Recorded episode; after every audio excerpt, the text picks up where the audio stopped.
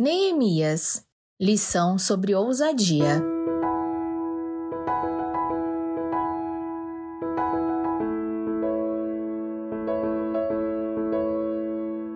O propósito de Deus para a vida de Neemias estava muito além da reconstrução dos muros de Jerusalém.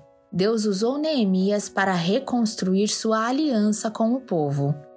Como lemos no capítulo 4, quando os inimigos dos israelitas ficaram sabendo da reconstrução dos muros, ficaram irados. E por seis vezes planejaram contra o povo, para que a obra parasse. Diante dessas investidas dos povos inimigos, Israel sentiu medo e desânimo.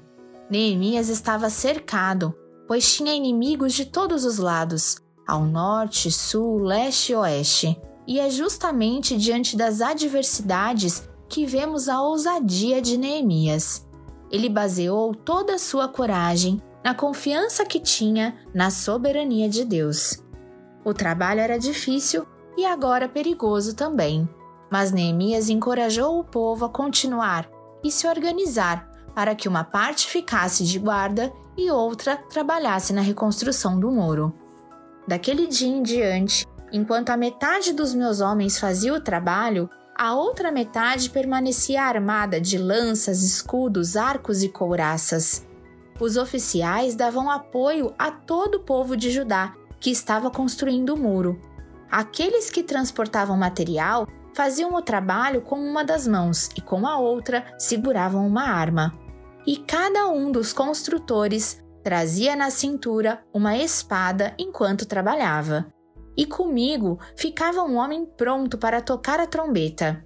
Então eu disse aos nobres, aos oficiais e ao restante do povo: A obra é grande e extensa, e estamos separados, distantes uns dos outros, ao longo do muro. Do lugar de onde ouvirem o som da trombeta, juntem-se a nós ali. Nosso Deus lutará por nós. Neemias 4, de 16 a 20. Dessa forma, Deus estava trabalhando a confiança do povo nele. Já no capítulo 5, Neemias relata que percebeu que, além da destruição da cidade, as relações entre o povo estavam destruídas.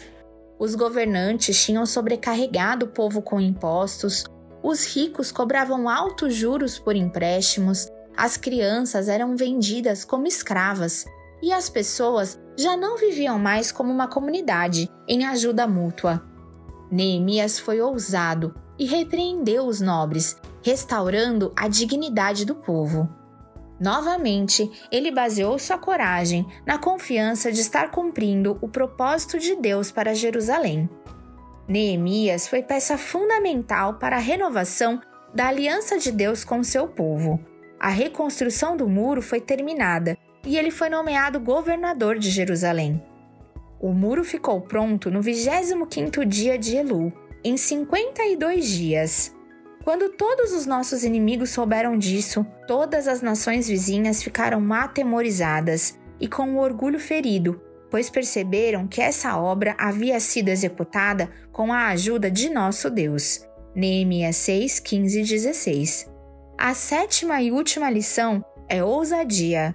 Em um mundo caótico e pecador, Tenha coragem de fazer o que é certo e perseverar no propósito de Deus para a sua vida.